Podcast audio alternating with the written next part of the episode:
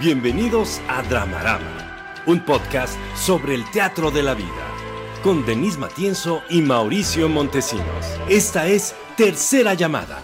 Tercera. Comenzamos.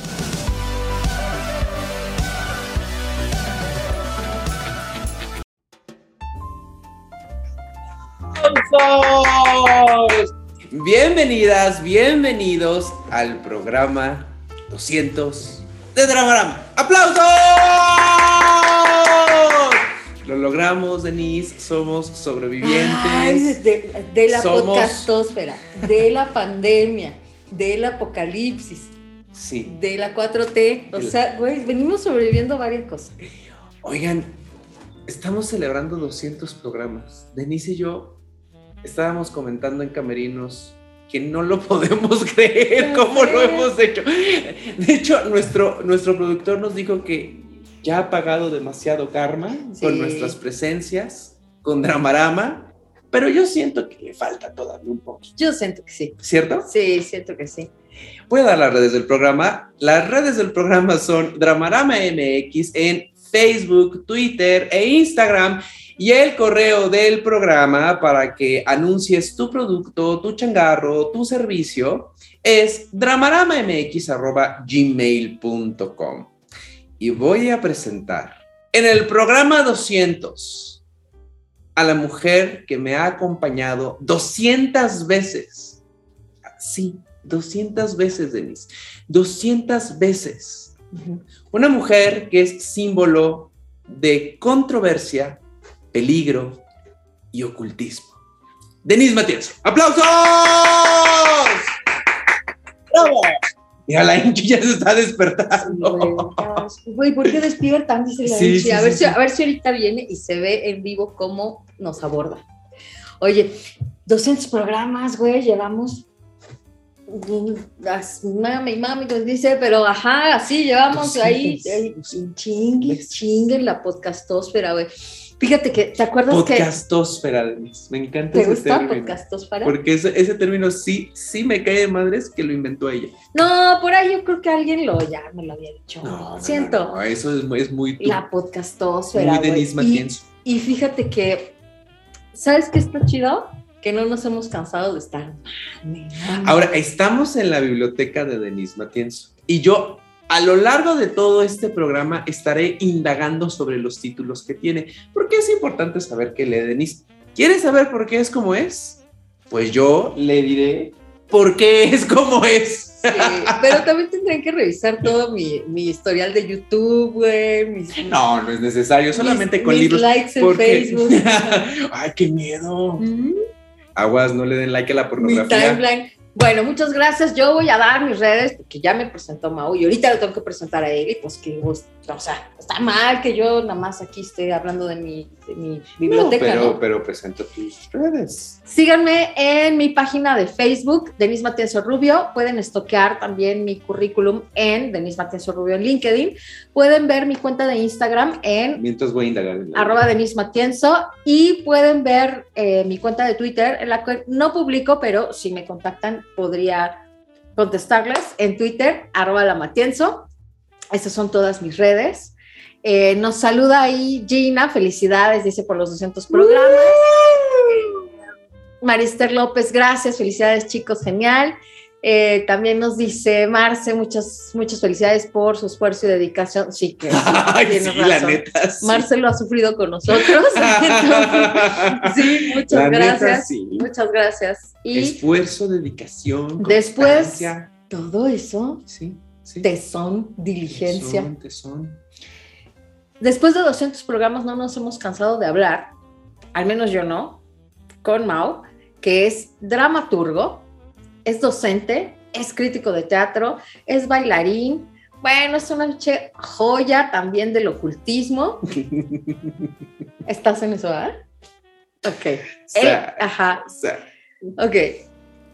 Eso es Mauricio. ¡Eh! ¡Aplausos para mí! Mis redes son Pez de Oro MX en Facebook, Twitter y Letterboxd, la red social del futuro. Aunque yo no sé por qué Denise no la ha descargado en su celular. Es que, ¿sabes Te qué? estás perdiendo de algo muy importante en la vida. Yo ¿Estás siento que de era del futuro en el pasado. No, y ya llegó el futuro y ya es del pasado. Ah, ¿te, confundí chingón? En Instagram, el pez de oro MX y mi LinkedIn, para que sepan qué he hecho y qué no he hecho profesionalmente, me pueden contactar con mi nombre, Mauricio Montesinos. Y el primer libro que encontré en la biblioteca de Delis Matienzo es La Era del Vacío de Lipovetsky. Nada más sí te encargo que no me los desacomodes porque están por colores.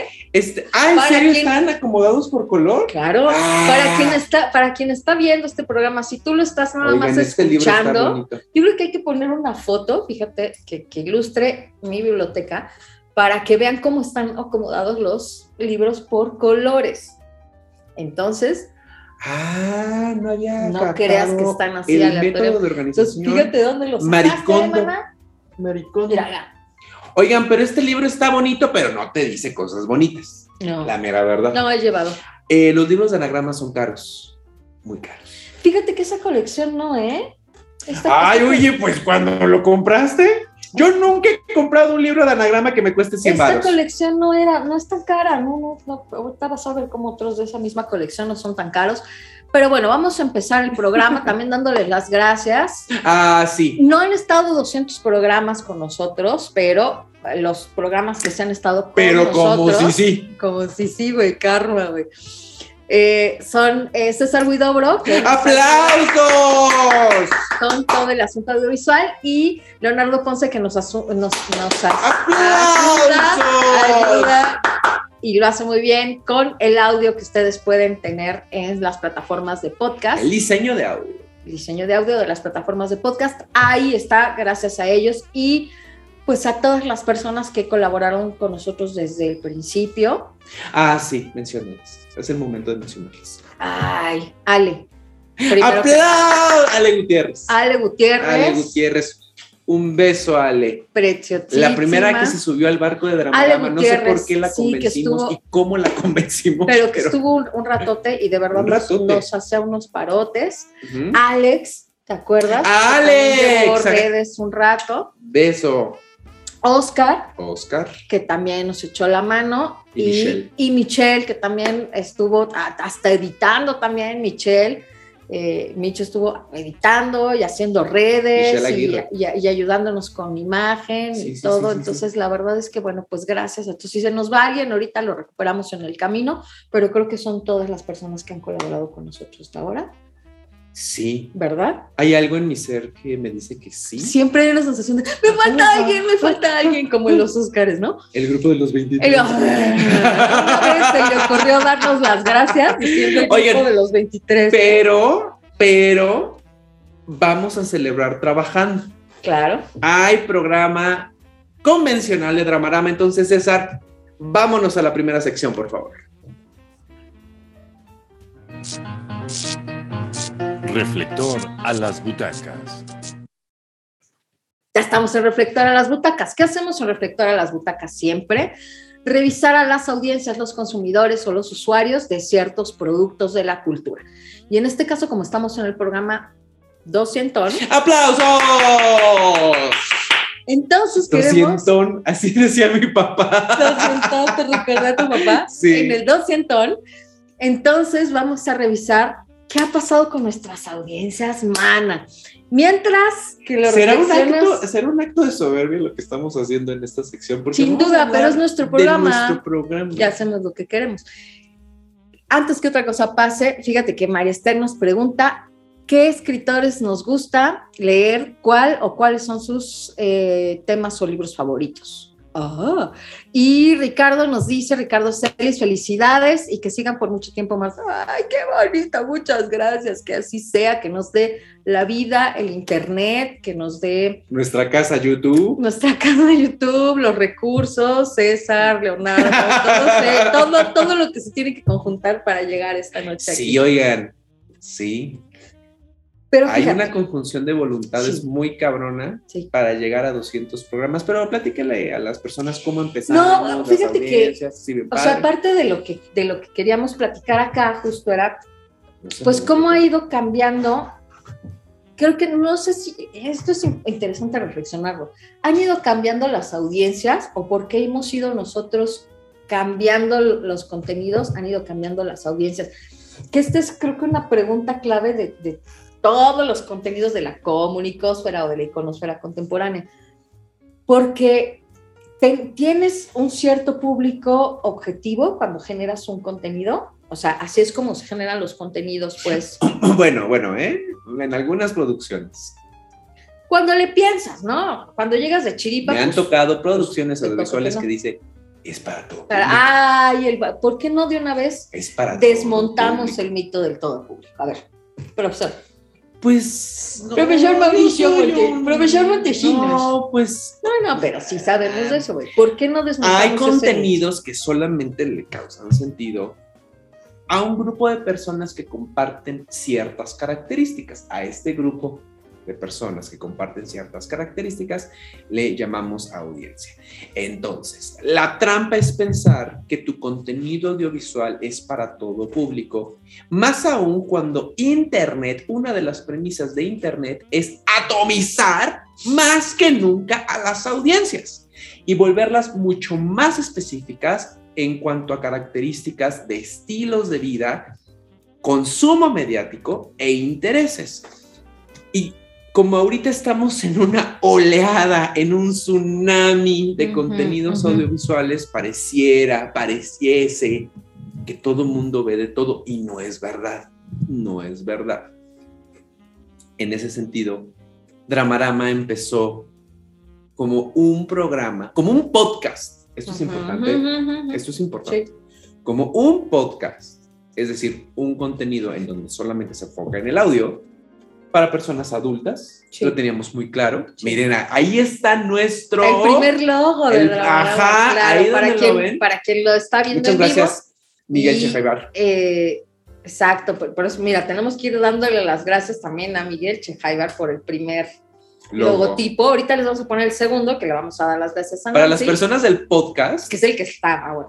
Estamos viendo en, pues en, el formato televisivo de Dramarama el primer logo de Dramarama. Ajá. Bueno, la otra, fíjate que yo creo que este... Empezamos con personas adultas. Este vicio del para todo público era un, yo creo que un malentendido. De los 80 de los 80 y de la televisión, que en realidad lo que quería decir con para todo público es que era para toda la familia. Pero no es lo mismo un programa familiar, que en ese sentido le llaman para toda la familia, que un programa para todo público. Y la, y la, primera cosa que desmontamos justamente en las audiencias es no existe el para todo público. Puede ser que pueda ser visto por toda la familia, entonces se dirige a la familia, o puede ser que sea visto por distintas audiencias, pero eso no significa que sea todo público. Y la otra es, bueno, también tenía que ver con, con el alcance y la penetración que tenía la televisión en su momento, que es muy diferente a los medios digitales. Sí, sí, sí. Esto es lo que estás diciendo, ¿no? Por excelencia, los medios digitales atomizan a las audiencias pero no era así con la televisión, que al contrario, homogeneizaba y estandarizaba las audiencias. Sí, sí, sí, por eso comunicación masiva es un término súper ochentero, porque causaba todo sentido, ¿no? Pensar a la audiencia como una masa, ahorita ya no podemos pensarlos así. Sí. Pero yo creo que la, la primera audiencia que buscamos o que tratamos de rastrear con este contenido audiovisual fue una experiencia perdón, una audiencia que se pareciese, claro. ajá, adulta, pero que se, que se pareciese a nosotras y a nosotros. Sí, tres, tres, nosotros. bueno, a nosotras, nosotros, ajá. Sí, creo que, creo que esa era la primera idea, porque sabíamos que, creo que también eso, ¿no? Y, sigue siendo hasta ahora vigente, y es que sabemos que hablamos a una audiencia reducida. Sí. Sí parecida a nosotras. Pero a ver, la pregunta es, ¿cómo somos? ¿Cómo éramos? Ah. Pero justo interesada por lo, o sea, sobre todo eso, ¿no? O sea, adultos que fueran más o menos. Hombres y mujeres. Hombres y mujeres que fueran entre el rango en el que estábamos nosotros de edad, urbanas, ¿no? O sea, audiencias urbanas y que estuvieran interesadas justo en productos de la cultura, en comunicación, en medios, en teatro, en cine, en series, en música, en publicidad, en medios digitales porque todo eso es lo que contiene misceláneamente el programa.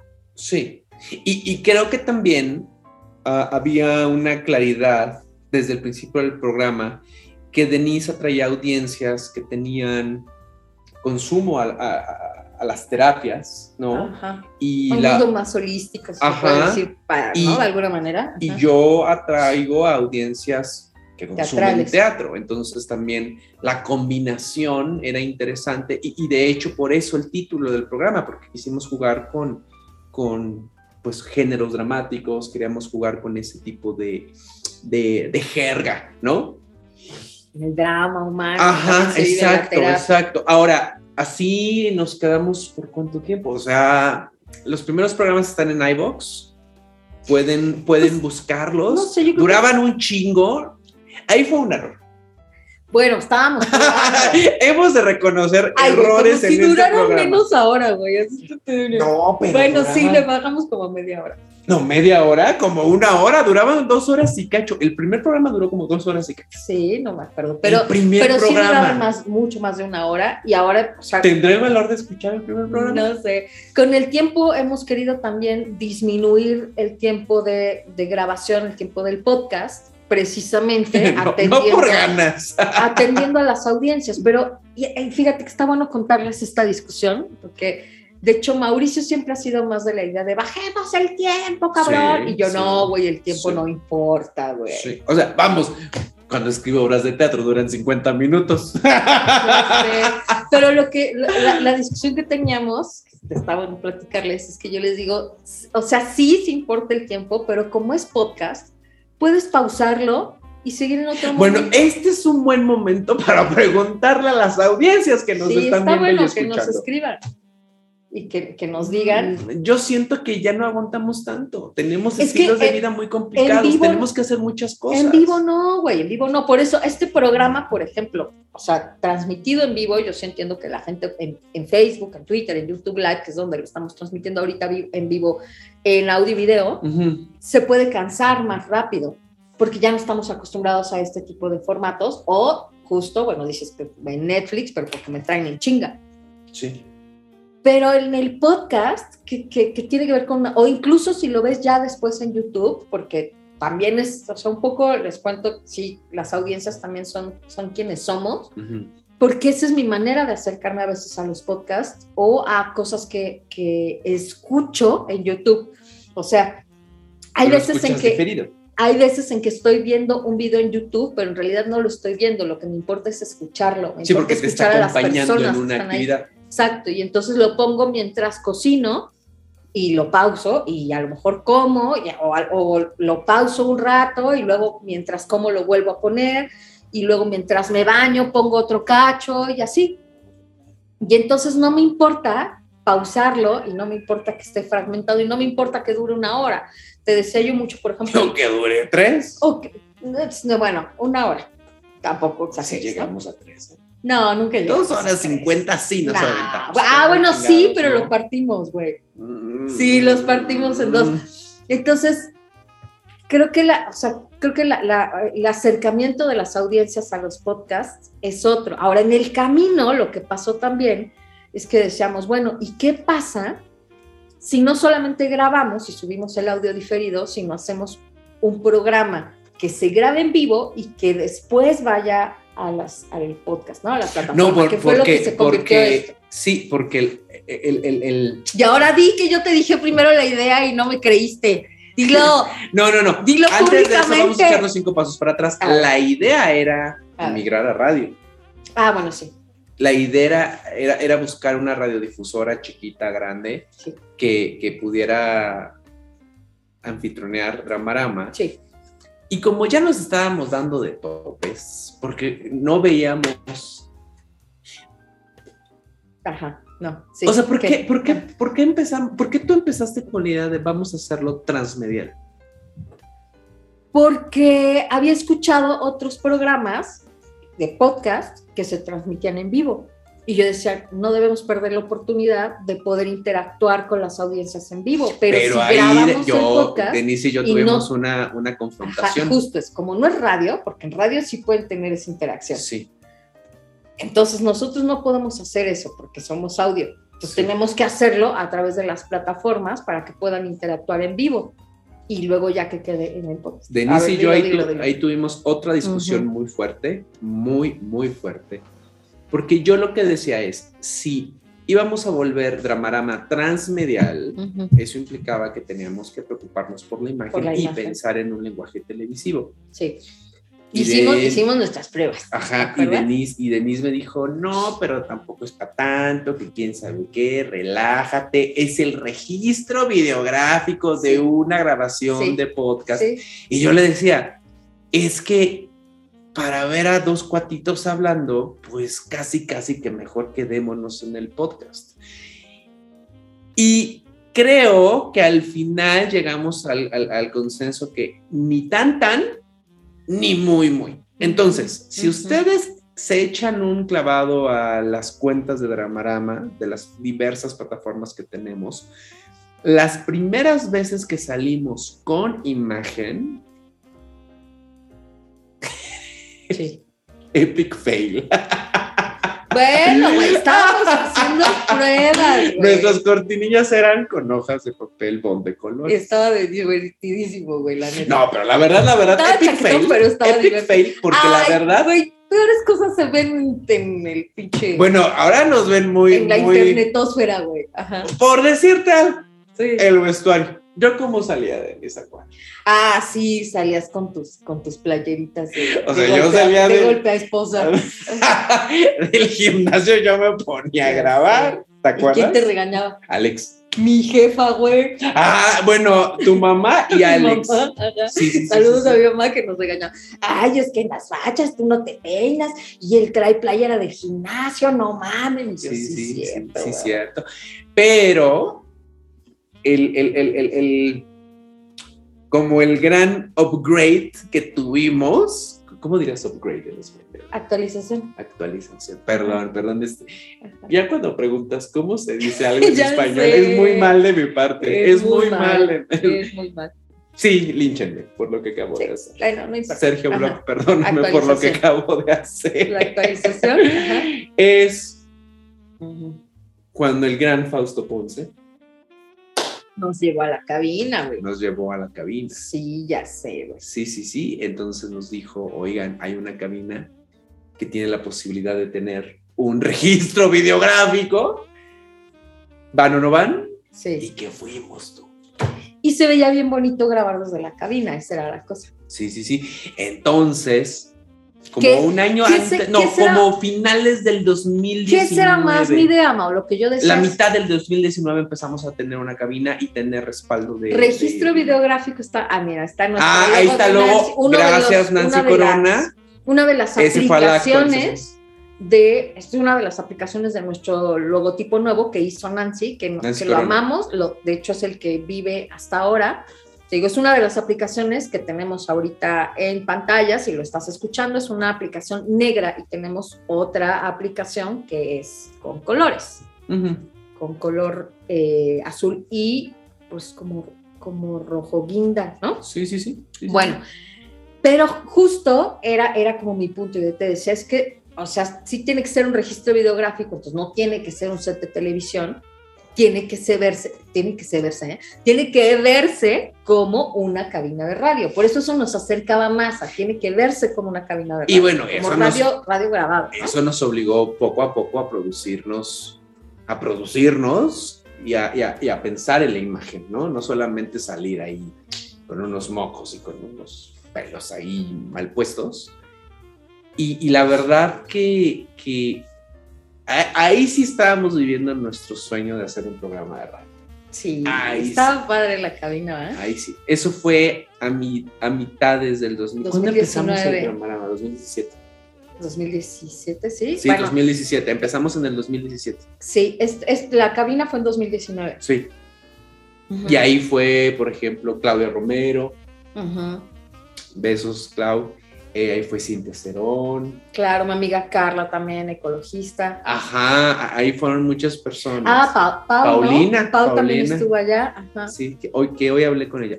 Besos, Pau. Sí. Y eh, que llega la pandemia y que nos cae la pandemia y entonces dijimos, pues, ¿qué hacemos? No, podemos, no podemos simplemente claudicar y. Ah, bueno, bueno, esto es importante. ¿Qué? Cuando tuvimos respaldo audiovisual, Denise insistía que nuestro medio era Facebook. ¿Por qué?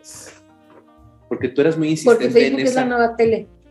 Pero la tele para personas adultas. No, la, la otra es que yo lo, lo que decía es, si nos vamos a volver transmediales, pues entonces hay que movernos justo a estos lugares, a Facebook, a YouTube y eventualmente cuando se pudo a Twitter Live, ¿no? Porque Twitter Live no estaba Pero presente Facebook al y principio. Tan, tan, tan, tan- tan- No, lo fuimos, lo fuimos incorporando Sí. conforme, la verdad, conforme César hizo las magias, porque nosotros pues nos sacamos los moquitos y César Sí. decía, espérense, espérense, ahorita, ¿no? Así nos decía, van a ver cómo sí, y tra, güey, ¿no? Y van a ver cómo esto también se puede, y tra.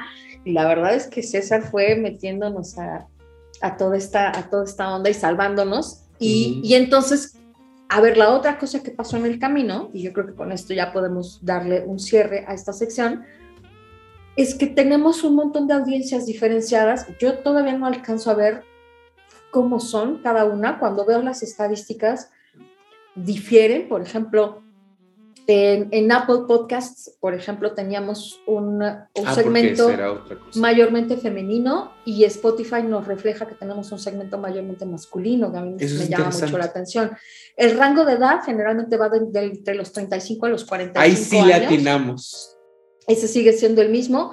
Ahora, lo otro es que, y como lo hemos dicho en otros programas, hay otros países que nos están viendo, pero también no sabemos bien porque todavía no tenemos esta comunicación directa con estas personas. Entonces, las estadísticas nos dicen que están llegando personas de Centro, Sudamérica, de Europa y de Norteamérica. Y, y- justo, ¿no? Es, no, no sabemos bien.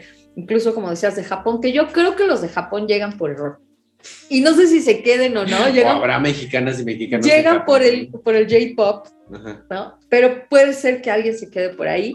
Lo que sí es que te digo, estamos teniendo audiencias de, de otros, de otros lados, de otros países, de otros continentes, y todavía no tenemos una comunicación directa, pero las estadísticas ya nos las están arrojando.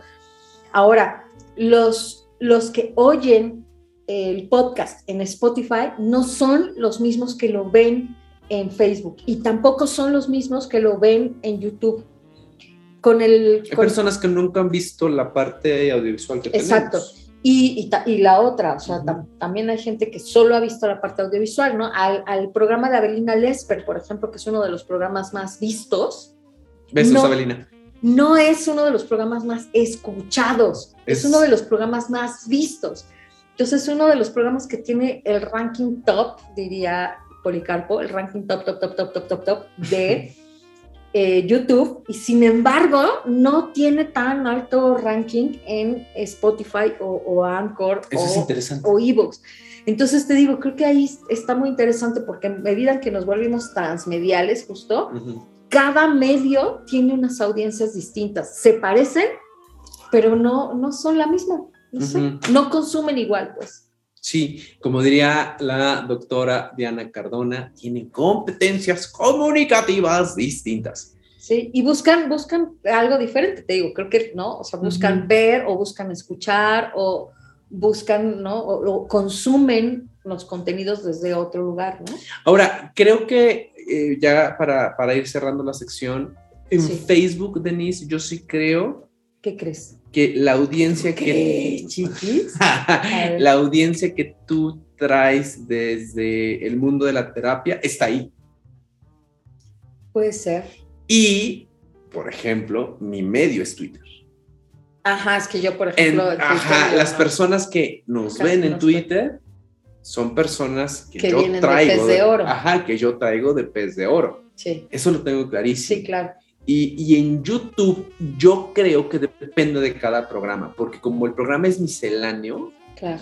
no, no, no cultivamos a una audiencia propiamente en YouTube. Estoy hablando de YouTube, ¿eh? Creo que depende Sí. mucho del programa, del tema, de qué está trendy en YouTube, ¿no? Sí, Uno de los programas más vistos es cuando Denise y yo analizamos el mundo del K-pop también. Y eso tenía que ver, Claro, pues Con- es que eso se ve mucho en, claro, porque en el. K-pop está, estaba de tendencia en ese momento en YouTube. Entonces, creo que sí, en YouTube dependemos de los temas que tocamos para estar visibles en el carrusel y las personas nos puedan ver y escuchar. Bueno, pues vamos a la siguiente sección. Sígueme para más consejo. Ya llegamos a Sígueme para más consejos y esta es la sección más chiquitititititita, como diría Ava.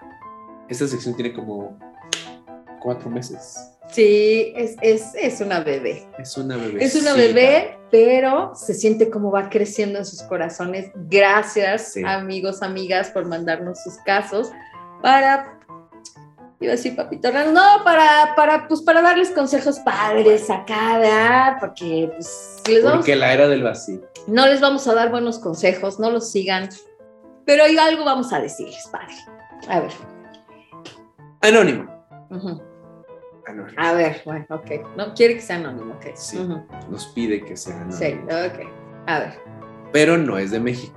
ok, Es lo único que me permiten decir. ok. a ver. Hace unos días vi a una pareja tener sexo en la calle. Ok. Primero me escandalicé. Pues sí.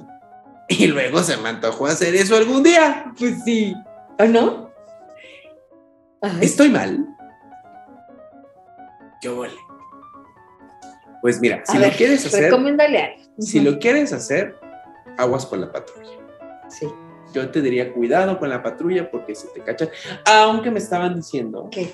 que estar dentro, o sea, vamos, lo está poniendo como sexo en la calle, En la calle. en la banqueta, en la el calle. parque. Ajá. Ahora, en el coche no tendrían por qué llevarte a la Porque es delegación. propiedad privada. Pero si un vecino te acusa de faltas a la moral, pues hay problemas. Ándate. Entonces, calle oscura, Coche, y cuando veas un... ¡Huye! ¡Huye! Denis. Fíjate que sí está bueno revisar primero el código civil, ¿eh? De la ciudad. Antes de abrir nuestros hijos. Sí, para ver en qué puedes caer y si no, para que cuando, para que cuando te cachen digas, según el artículo, no sé qué, yo puedo Demuéstramelo, hacer esto. y ya, demuéstramelo. y ¿Qué, qué pedo, no? Pero el otro día digo, "¿Es- ¿estoy mal? No. O sea, o sí. O sea, estás mal de no hacerlo ya, porque si se te antoja, hazlo. Pero estás mal por querer hacerlo? No. No, yo siento que no. Mira, yo siempre digo esta cosa va- vas a ver cómo siempre te la digo. La gente se da placer con cosas muy diversas. Placer sexual. Placer, placer. La gente se Ah, da placer, con cosas muy diversas. Sobre una película de Antonioni y me doy placer. Claro, güey, la gente come un pastelillo y se da placer, ¿no? Y luego revisas ya así como, te vas metiendo así, ¿no? Y dices, ah, eso sí está medio raro, así de, no, pues es que mira, yo trueno globos y ya, me vengo bien cabrón. Ya sale, ¿no? Y, y- y ya un- uno ahí ya se empieza a sacar de pedo. Sí. Porque, ¿no? La gente se da placer, por ejemplo, tomando champú. Tomando champú, champú, I mean, champú, o sea, de ese que te pones en la cabeza y te lavas, ese. Y cosas rarísimas. Pero hay unas cosas muy fuertes con las que la gente se da placer, que sí transgrede. Por ejemplo, tener sexo con niños, tener sexo con animales, matar gente, torturar, ¿no? O sea, destruir, hacer, hacerle una guerra a otro país, invadir, digo, ajá, o sea, cosas así, güey, que le da ¿Dónde nos quieres llevar? entonces, ¿a ti te da placer tener sexo en la calle, ser exhibicionista? Va- Vas, güey, está increíble, güey, eres súper inocente, güey, estás de huevos, güey, no mames. O sea, porque piénsalo, güey, podría, podría decir, ay, a mí, oigan, manas, ¿qué hago? ¿Me da placer cortarle la yugular a No, bebés? espérate, espérate. Podría decirnos una cosa, pero nada más le gusta tener sexo en la calle. Vas, güey, vas, vas. Date. A lo siguiente.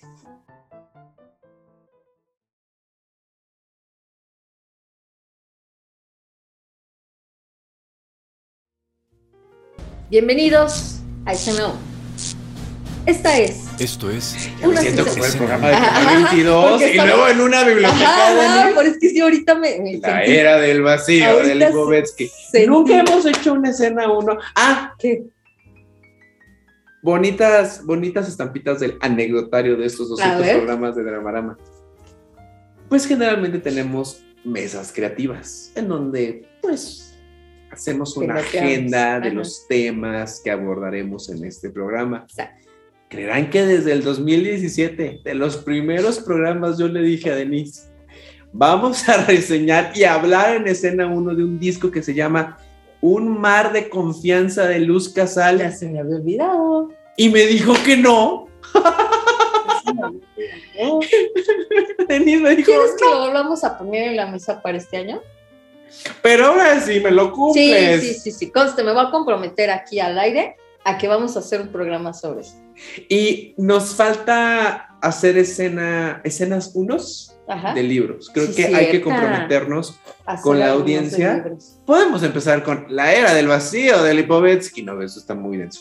En fin, Ajá. ¿de qué Ajá.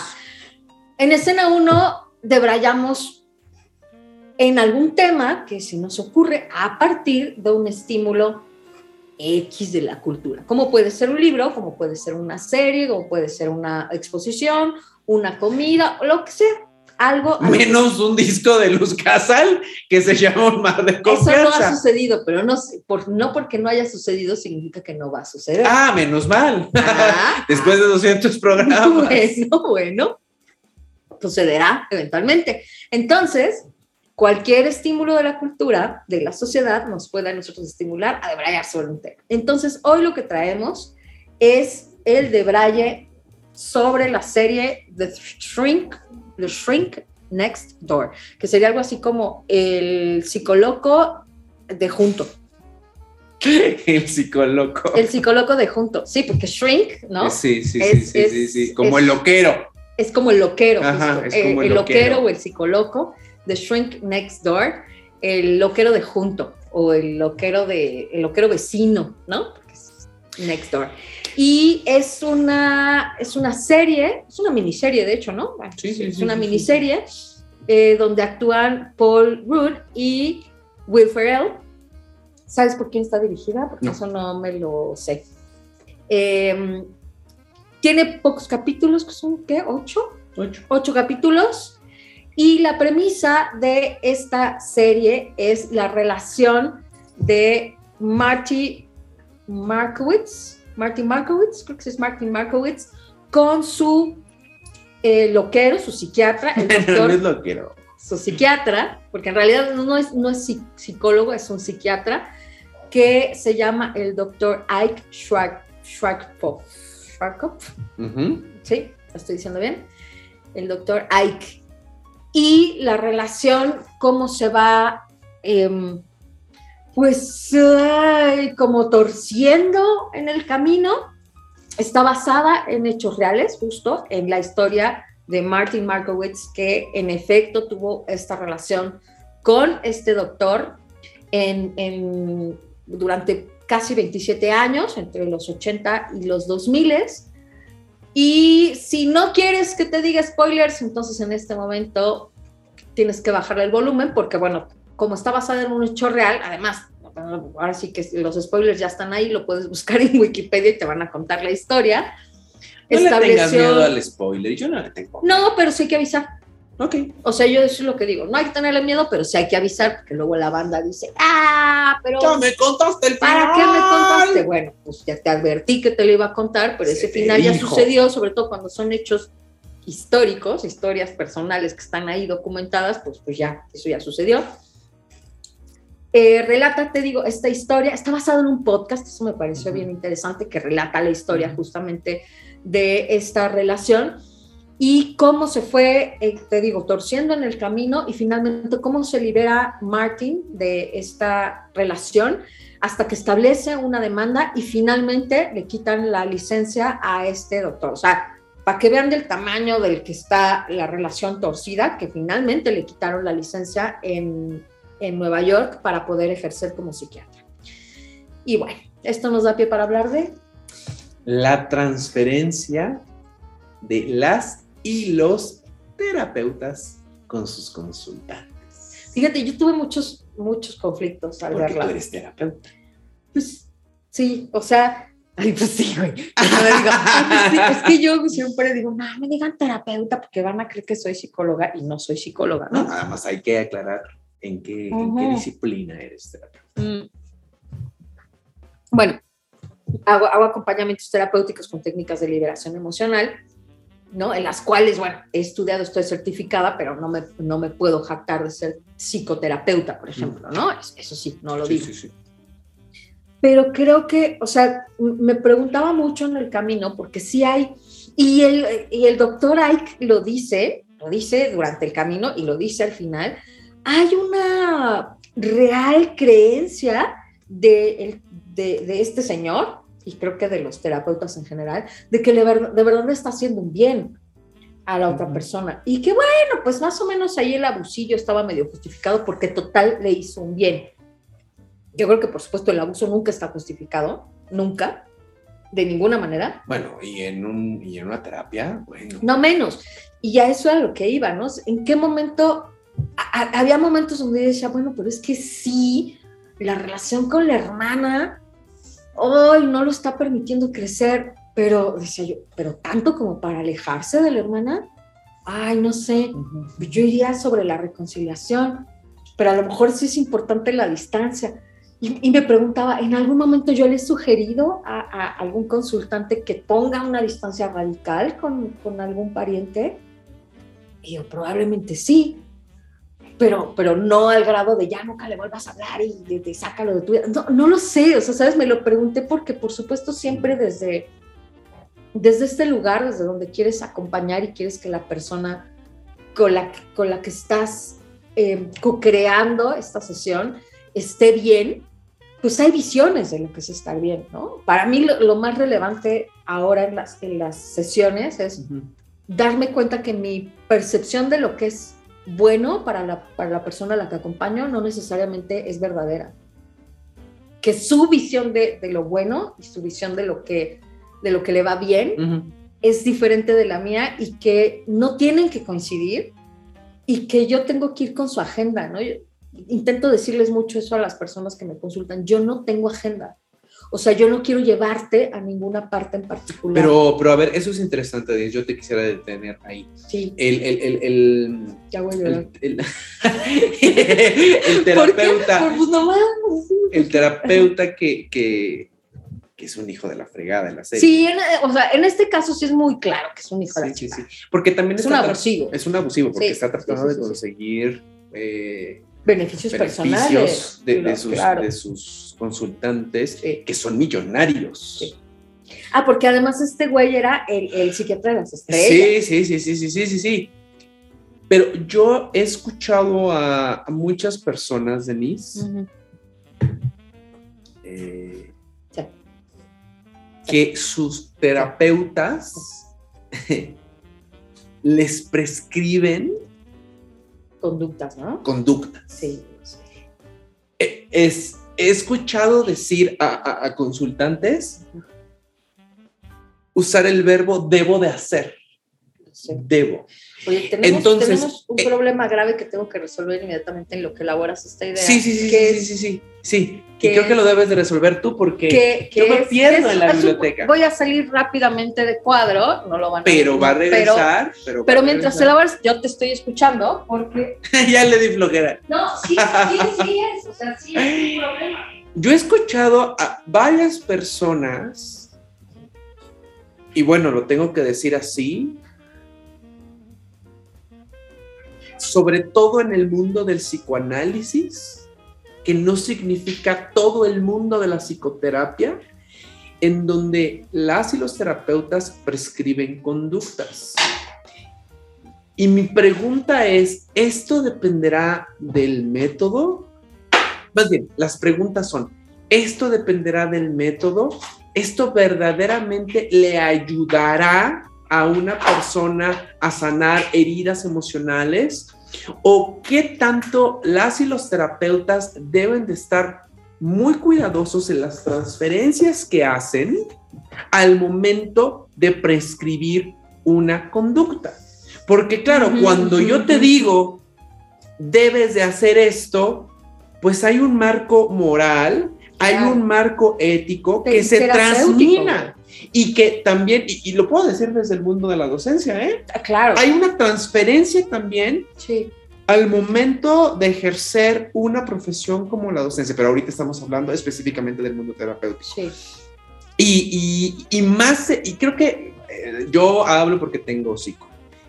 Yo creo que las y los terapeutas deben de ser muy conscientes de las transferencias que hacen con sus consultantes y más aún cuando prescriben conductas.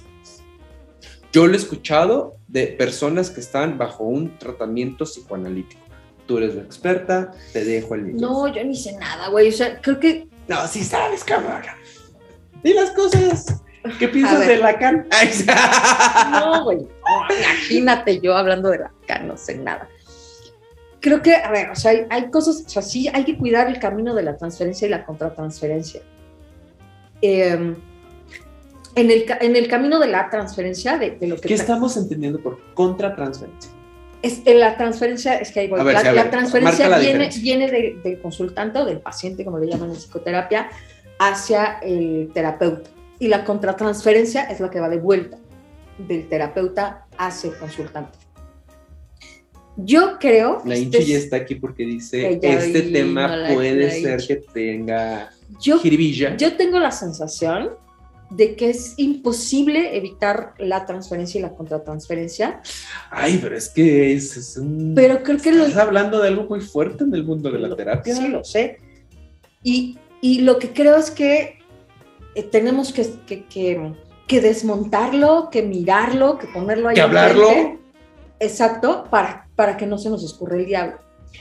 En este sentido, es claro que, claro que los, los, los, eh, los consultantes, los, los, eh, los pacientes, como le llaman, te digo, los psicoterapeutas, tienen una transferencia hacia el terapeuta en muchos sentidos y entonces lo pueden eh, convertir en su padre, lo pueden convertir en su figura de autoridad, en su madre, es decir, ¿no? También yo no dudo, no me ha pasado hasta ahora, pero que alguno de mis, de mis consultantes a lo mejor se haya medio enamorado de mí Claro. o haya transferido en mí ciertas eh, cualidades claro, claro. maternales o paternales o de autoridad, en fin.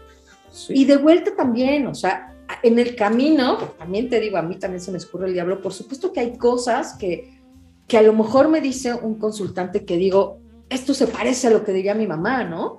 Ah, y, y- y me da un calambre interno, porque y ya entonces, te cae mal.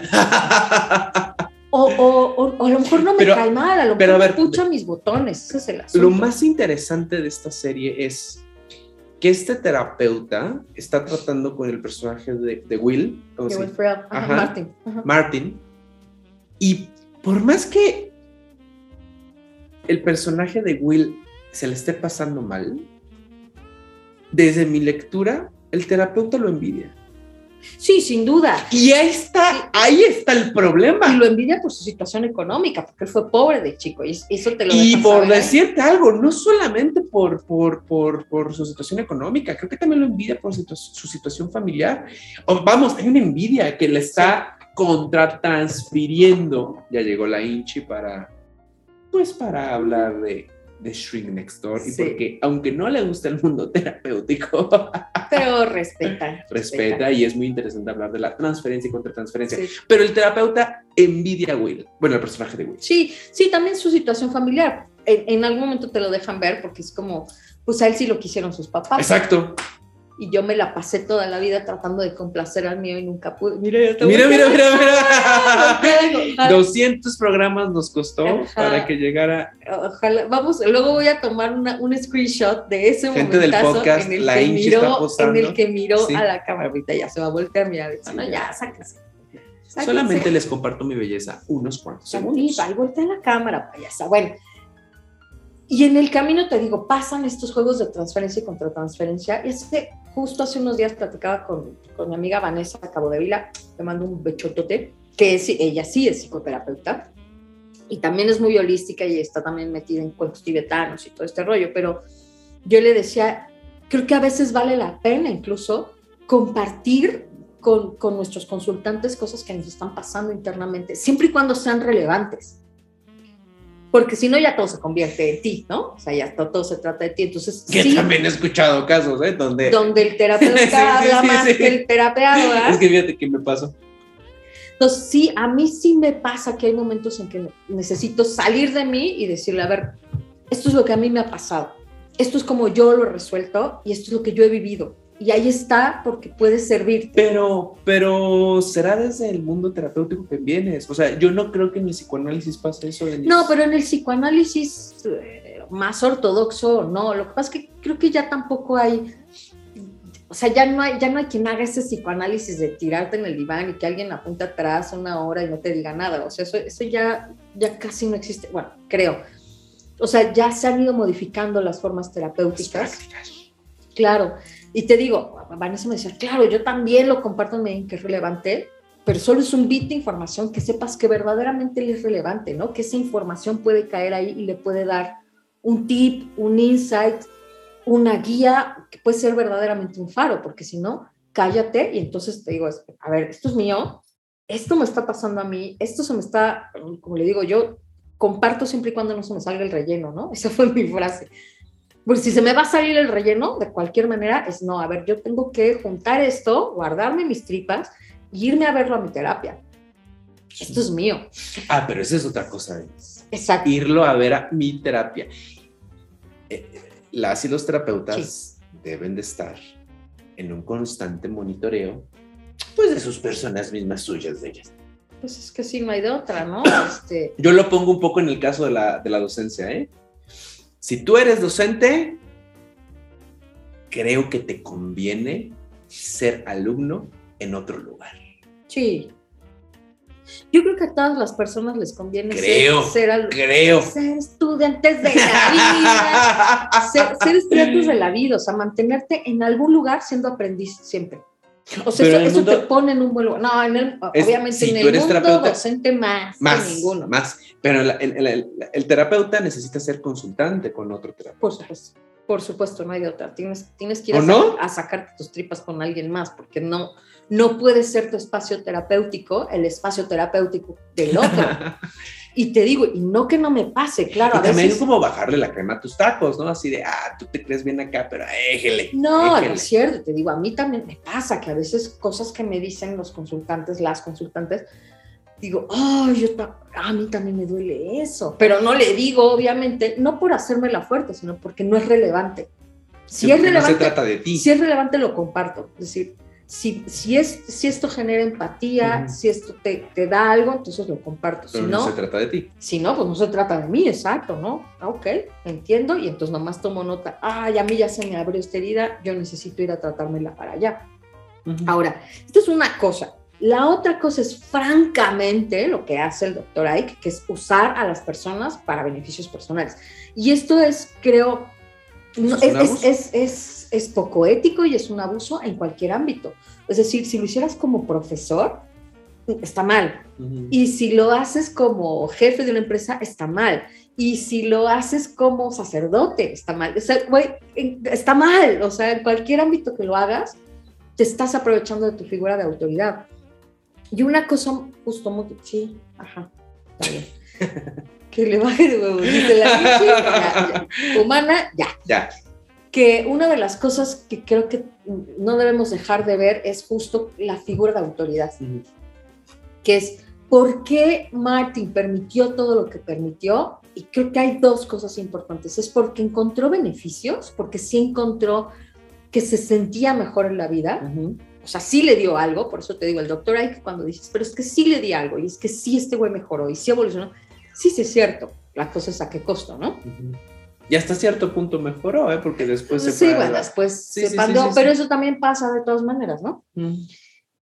Y, y ya se me olvidó la otra, pero el asunto, el asunto es que sí, eh, el doctor Ike pone ahí, ¿no? Eso es, güey, sí, sí mejoró esta persona, sí también le, le di un sentido porque él no tenía amigos y me convertí en su amigo, y, y también le di una familia porque le presté a mi familia, todo eso sí pasó, pertenencia de la figura de autoridad, pero también, o sea, sí obtuvo beneficios, pero por otro lado es, le confieres un montón de características y de confianza a una tú eres el persona que sabes. porque tú eres el que sabes, ¿no? Y hace poco yo decía, güey, es que todas las cosas que me han hecho en el hocico, güey, porque sí, amigos, he sufrido mucho con las cuestiones dentales, porque muchos de los dentistas que he tenido me han hecho cosas que no debieron hacerlo, ¿no? Bueno, bueno, bueno, y en el mundo médico. En el, eh, pues, que- ¡Peor! exacto.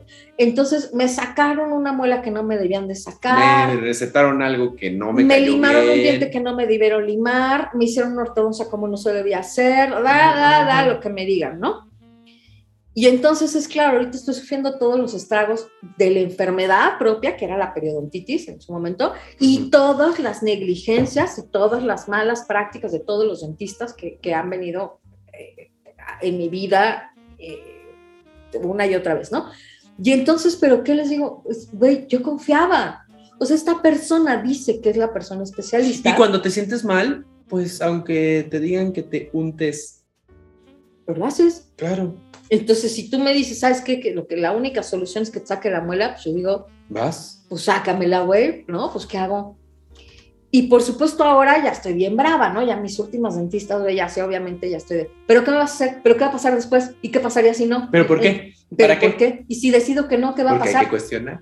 pero ya estoy bien brava, güey, porque ya digo, o sea, y si no me sacas esa muela y fue, estuviera en contra de mi religión y yo me muriera sobre la raya, me dicen, ya, ¿no? Bueno, sí se puede, esta te la puedo dejar, esta no, de los ya sabes, ¿no? Pero pedir esa explicación es poco común porque le conferimos una autoridad incuestionable a estas personas de autoridad, los médicos, los psiquiatras, los psicólogos, el profesor, el sacerdote, El presidente. El presidente, ajá, pero puede ser no solo el presidente. Cualquier del- presidente, ajá, no el ¿eh? presidente del país, el presidente del patronato, el el presidente director, de la el empresa, jefe. no se les puede cuestionar porque son figuras de autoridad incuestionables. Y yo creo, Denise, para ir cerrando la sección, que yo concluiría con una lección de vida que tú me pusiste sobre la mesa ¿Qué, antes de este programa, ¿eh? Porque Mira Denise y yo vi la- ¿Sí? nos conocemos desde Ujú. hace. ¿Qué? ¿15 años? No, güey, ya 20, güey. Ah, no, o sea, así. ¿No? No. No, más, no es cierto, menos. Como, como 15, 15, 15, 15, sí, me mamé, me mamé. 15. 15, cuando a mí me dio mi etapa de hacer gurús. Ah, sí. Y tú me dijiste sabiamente, la gente se equivoca, güey. Sí. Y hay que asumir que los seres humanos somos falibles. yes. No todos. importa Todos y tu todas. cargo de autoridad. Y tú me dijiste, yo no soy buena fan. Me acuerdo que esas fueron las Soy primeras conversaciones que, que, que tuvimos tú y yo. Y yo, yo soy, yo, yo era. Sí. Bueno, sí. bueno, sí es Prince, Bruce Springsteen, Ah, Madonna, pues sí, soy idólatra. ajá, ok. Pero tú me decías, soy, soy muy mala fan porque desconfío, güey. Y porque digo, güey, la vas a cagar. Sí. Y eso es importante reconocerlo, ¿eh? Porque, porque los seres humanos fallamos.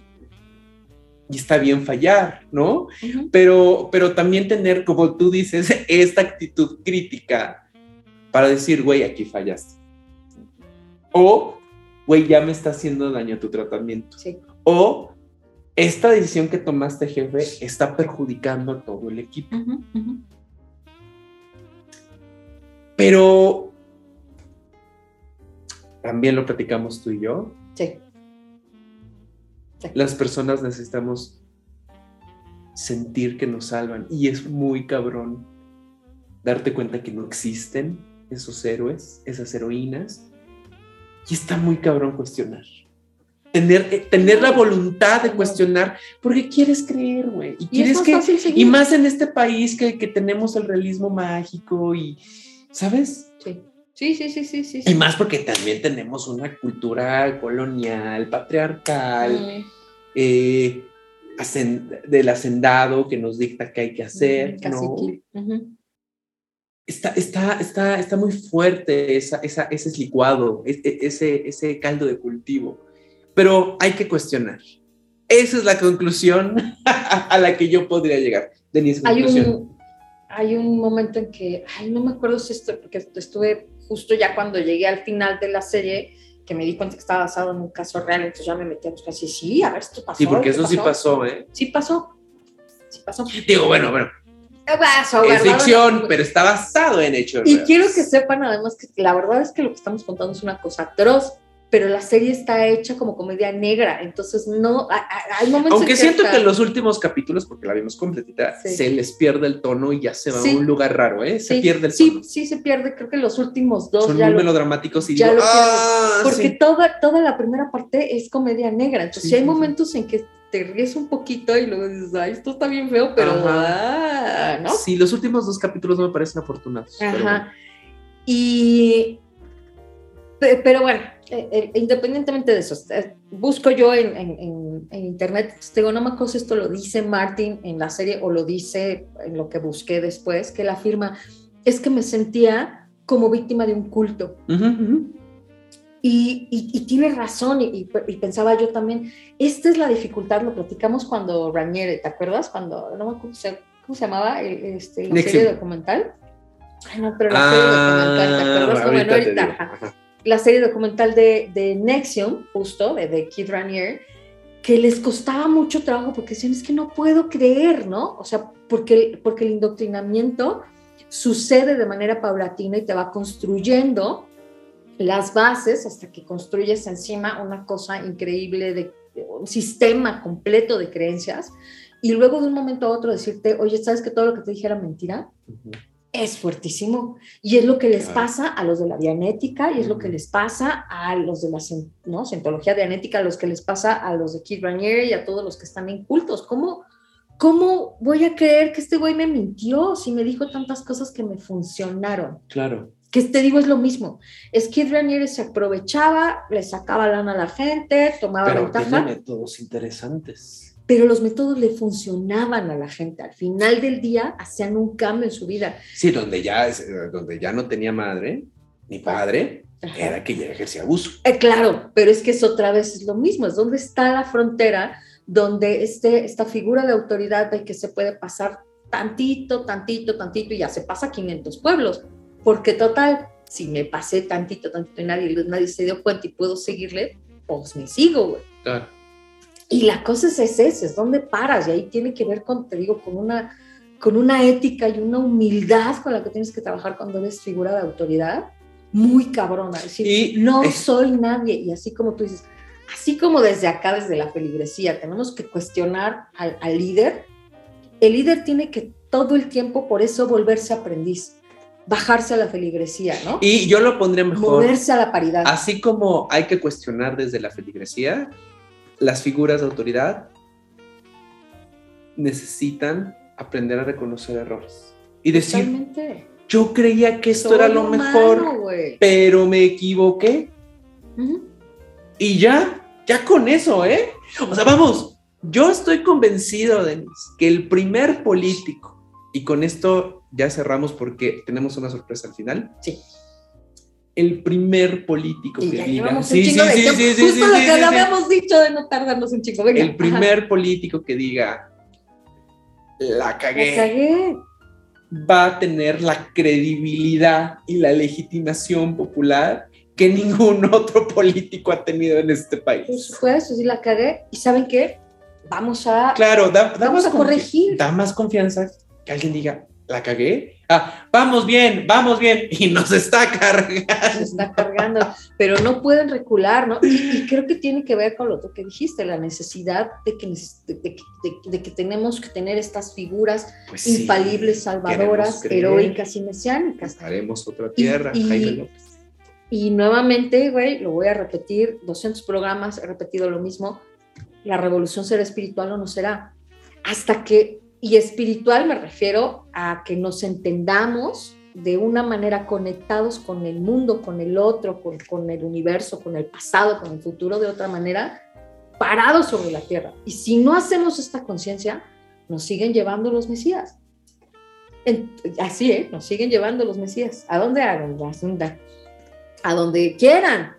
Porque el trabajo de responsabilidad, de, mirarme a mí misma, a mí mismo en el mundo como un ser responsable y que tiene impacto, sus pensamientos, sus palabras, sus acciones sobre el mundo, es duro.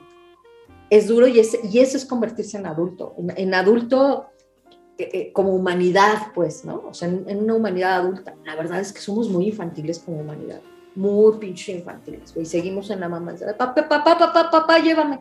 Ay, ya, señor, ya está grande, señora, ya. Creo que esa es la cosa, ¿no? Salir de, de, de, la infancia como humanidad para convertirnos en adultos responsables. Está cabrón. Vamos a la siguiente ¿será en la era de Acuario? A lo que sigue. Lleve la playera, la pluma, la taza, lleve el souvenir. Ya estamos ahí, estábamos así de ¿qué? ¿Qué? Estamos en el souvenir, en esta sección. Vamos a recomendar algo porque podemos y porque queremos. Y aquí va a ser muy rápido porque tenemos un, un, un, momento bien padre. Vas, voy. Vas. Ok, yo voy a recomendar, como siempre, yo creo que el 80% de estos 200 programas he recomendado música. Esta vez no será la excepción. Voy a recomendar una cantante que se llama Wee McDonald, que salió de un programa de televisión en Estados Unidos que se llama The Voice. The Voice. Y Wee McDonald fue mentoreada. ¿Estaré diciendo algo correcto? Estoy viendo la fotita para quien lo esté viendo, pueden ver la foto. Para quien lo está escuchando, busquen una foto en Google. Por Alicia Keys. Anda tú. Y es uh, una voz que me remite a Dinah Washington. Su voz es súper, súper particular. La verdad, yo no he entendido por qué del programa The Voice no han salido grandes estrellas como han salido de X Factor. Bueno, yo creo que sí, sí entiendo por qué, porque no está Simon Cowell o no hay una figura. Claro, hay un mm, productor. Ajá, un productor. Hay cantantes que se benefician de la popularidad del programa. Claro. Pero esta, esta chava es increíble. Si pueden escuchar sus presentaciones de The Voice, está, hay, hay, hay, hay una versión de, God Bless the Child, que es eh, soberbia. Y bueno, lo que estoy presentando en este momento eh, en el cuadro es su último sencillo que se llama White Chocolate. Denise. Bueno, yo voy a recomendar, yo ya creo que ya he hablado antes de esto en el programa, que luego ya también una se vuelve monotemática, pero pues los referentes son los referentes. Pero somos pero, pero exacto, pues somos quienes somos, no vamos a negar la cruz de nuestra parroquia en términos muy religiosos, pero no lo había puesto en el souvenir. Ahorita vas a ver cuando te diga, vas a decir, ah, sí cierta, no cierta, sí cierta. No lo había recomendado, que es un libro y una película. A ver. El libro fue escrito por Carl Sagan y la película fue una adaptación y fue dirigida por Robert Zemeckis. Ah, El libro se llama Contacto Ah, es una, es, una novela que escribió Carl Sagan. Y la película sale Jodie Foster, sale Matthew Maniwis. Eh, o sea, Matthew, este, Matthew, McConaughey. Matthew McConaughey. Quiso decir. Y Jodie Foster, que es, la, que es la protagonista, y fue dirigida por Robert Zemeckis. El, es, es, lo mismo, la verdad es que, o sea, sí hay algunas diferencias ¿eh? entre, una cosa, entre una cosa y la otra, es decir, la adaptación, la la adaptación es muy buena. Sí, cómo no. Pero el libro también es muy bueno. Lo que la, película es genial, ¿no? Creo que tiene, plantea muchas cosas interesantes. Básicamente se trata de hay un contacto extraterrestre que manda un mensaje de vuelta a la Tierra después de haber recibido un mensaje desde la Tierra para construir un vehículo que lleve a los humanos a este lugar y haya un contacto. Por eso se llama contacto, básicamente, ¿verdad? Ese, y lo que descubre la, científica está bien cabrón. Está muy cabrón. En el libro en, la película solo viaja Jodie Foster. Bueno, de hecho, hay un primer intento fallido y luego Jodie Foster viaja sola. En el libro, eso pasa en la película, en el libro eh, viajan varios al mismo tiempo. De hecho, son elegidos varios y, y viajan al mismo tiempo varios de ellos y viajan por agujeros de gusano. Es una cosa loquísima. Hay obviamente una diferencia entre el tiempo en el que ellos sienten que viajan y el tiempo cómo se contabiliza en la Tierra, porque es una cosa, ya saben, de de las dimensiones espacio-tiempo, que son muy difíciles de comprender y no los vamos a explicar ahora, pero no importa, no tienes que saber de ciencia, ni tienes que saber mucho más de astronomía ni de astrofísica para entender la novela o para entender la película. Se la recomiendo. La película es del 97 y el libro es del 85. Es una genialidad, Contacto de Carl Sagan o Contacto dirigida por Robert Zemeckis. Y en este momento vamos a acercarnos Denise y yo porque vamos a hacer un bonito ritual. Ay, la Ichi se fue para atrás, pobrecita. Un bonito ritual para celebrar. ¿Qué los- vamos a hacer? Los 200. Yo, yo el fuego porque tú no manejas el fuego. No, yo te lo ¿Ah, sí? prendo. Ok. Tú Porque, mientras platícale a las personas. porque yo quisiera que nos patrocinara esta Ta, ta, ta. pastelería que ya la recomendé aquí porque me gusta mucho. Miren, ahí viene la hinchi, porque aquí hay Sí. fuego, no se vaya a No, deja tú, nos chinga el pastel. Pero entonces trajimos un pastelito con dos velitas para representar nuestros dos. Mira la Inchi, muy bonita. Sí, aquí está. 200 programas de felicidad. Muchas gracias a todos y todas las que estuvieron con nosotros, todos los que colaboraron. Ya les dimos las gracias y también si has visto este programa en algún momento, muchas gracias.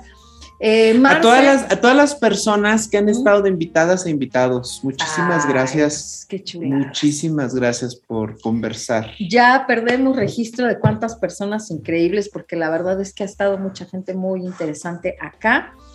Pero eh, quiero darle las gracias a Lucio Ortega, que está aquí. Gracias, Mana.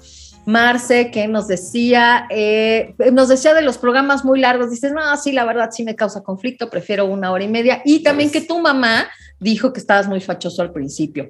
Clau Fandiño, que también ha estado acá, eh, pues estuvo en el programa y que nos ha acompañado en muchos programas. Gracias, gracias a todos y vamos a soplarle a la velita para decir adiós. Velita, soplamos. Uno, dos, tres. Adiós. Bye. Esto ha sido Dramarama, con Denise Matienzo y Mauricio Montesinos. Te esperamos la próxima semana porque siempre hay drama.